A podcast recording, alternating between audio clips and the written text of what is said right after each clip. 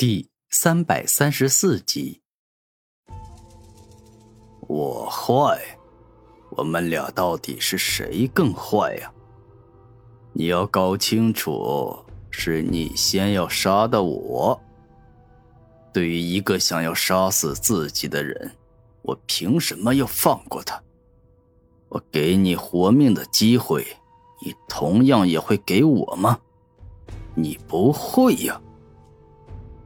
古战天掐住玄机子的脖子，十分生气的说道：“你！”玄机子刚说出一个字，便是被古战天用力的掐的说不出话。玄机子，明年的今日，就是你的忌日。猛然，古战天左手轻轻伸出一根手指，点在玄机子的额头上，直接轰爆了他这个脑袋。灭杀一个马上要老死的家伙，对于古战天而言十分的轻松与容易。一切都结束了。古战天轻轻的吐出一口气，结束了融合状态，重新分离出古天明和战天。这，这是传说中的融合之术吗？我只在古老典籍中见到过。叶成宇缓缓飞来，露出极为震惊的表情。此事说来话长，师尊，现在这山河设计图已经是无主之物了，这毕竟是一件准圣器，就这么放着，多少有些可惜。你拿去炼化吧。”古天明微笑着说道。“这我无功不受禄，玄机子与梦幻王都是你们俩灭杀的。”我怎么能够收下这本不属于我的山河设计图呢？叶成宇感到十分惭愧，没有脸收下山河设计图。自己不仅连徒弟都保护不了，居然要让徒弟来保护自己。师尊，你别忘了，当初我的命都是你救的，今日能够有现在这般本事，也离不开你的教导和帮助。且我已经有真圣器、真我圣境了。我还要这准王器山河设计图来干嘛呀？古天明温柔的说道。那好吧，这山河设计图我收下了。叶成宇点头说道。一段时间后，叶成宇炼化了山河设计图，使之变成了自己宝物，而古天明也将自己与战天兽相遇的事告诉了叶成宇。但是他只说自己运气好，恰巧遇到了战天兽这样罕见的稀世珍兽，并且与他成为了伙伴，并没有说自己是万物之主转世，战天是万物之主的亲子。说起来，感觉有些对不起玄灵宗啊！梦幻王与玄机子一死，玄灵宗将再也不是顶级宗门，再加上大师兄凌晨与二师姐这种后起之秀也死了。门派内的各大长老与弟子，我想都会乱成一锅粥，十分的混乱。古天明还是一个心地善良之人，会为玄灵宗考虑。师尊，除了山河设计图外，梦幻王与玄机子空间戒指里的宝物，我们都不要拿了，全部给予玄灵宗的高层。这样拥有资源，也拥有真王气的玄灵宗，还能够在玄天大陆的东方站稳脚跟。除此之外，我再去找唐藏魔一趟吧。玄灵宗一下变弱这么多，肯定会有其他宗门想要趁虚而入，吞并玄灵宗。我曾救过他一命，只要我开口说让他帮助玄灵宗与玄灵宗结为同盟，那么其他宵小之辈也就不敢造次了。古天明是真心替玄灵宗的长老与弟子考虑的。天明，我感觉想要保护玄灵宗。比起找同盟帮助，更加有效的办法是让所有人畏惧你，把你说的话当成神明之语一样，不敢有半点违逆。师尊，你说这话的意思是？古天明带着疑惑的问道。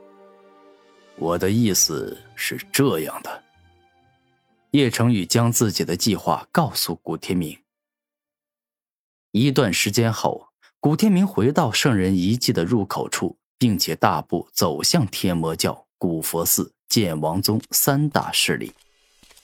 而后，古天明双手一动，将梦幻王与玄机子残破的身体扔在地上，并且大声说道：“梦幻王与玄机子已经被我杀了，这就是他们俩的尸体。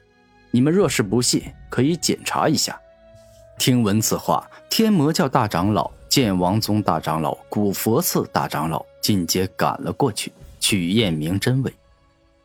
虽然他们俩的尸体都被古战天打得少了一部分，但他们俩死的不久，且四大顶级宗门的高层之间互相认识已久，再加上他们擅长各种武学，对于辨认死者也是有一套的。这确实是梦幻王与玄机子的尸体，怎么可能？你一个玄灵宗的弟子，怎么可能杀得了自家的宗主与大长老呢？李魔莲十分惊讶的问道：“此时他是完全无法相信的。那是因为我得到了圣人遗迹之主，也就是那尊圣人的大造化，给你们看看也无妨。”古天明说话间，将真我圣经取了出来，释放出真圣境的璀璨光芒，并且缓缓旋转了三百六十度，让所有人都完整的看到真我圣境的全貌。这是圣人的法器，真正的圣器。我们四大顶级宗门都拥有准神器，所以很明白，这种恐怖的气息与力量，只有真正的圣器才能拥有。李秦荣严肃的说道：“除此之外，那尊圣人的其他珍宝也被我找到了，不过那都是我的杀手锏与隐藏的底牌，我就不一一展示了。”你们只要知道我有能力杀了梦幻王与玄机子就行。”古天明自信的说道。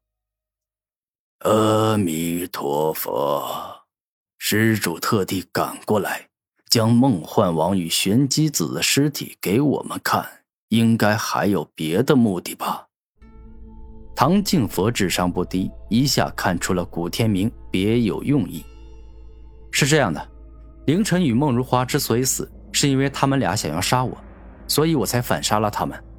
而梦幻王与玄机子也是一样，但玄灵宗并没有得罪我，所以接下来玄灵宗虽然走下坡路，但如果谁想趁机杀害玄灵宗，将玄灵宗占为己有的话，他们的下场就会跟凌晨与玄机子一样。古天明说这话时，释放出无比强烈的杀气。仿佛不管是谁，但凡想要去伤害玄灵宗，都将被古天明所杀。原来你是这个目的呀！我当你想要一统玄天大陆呢。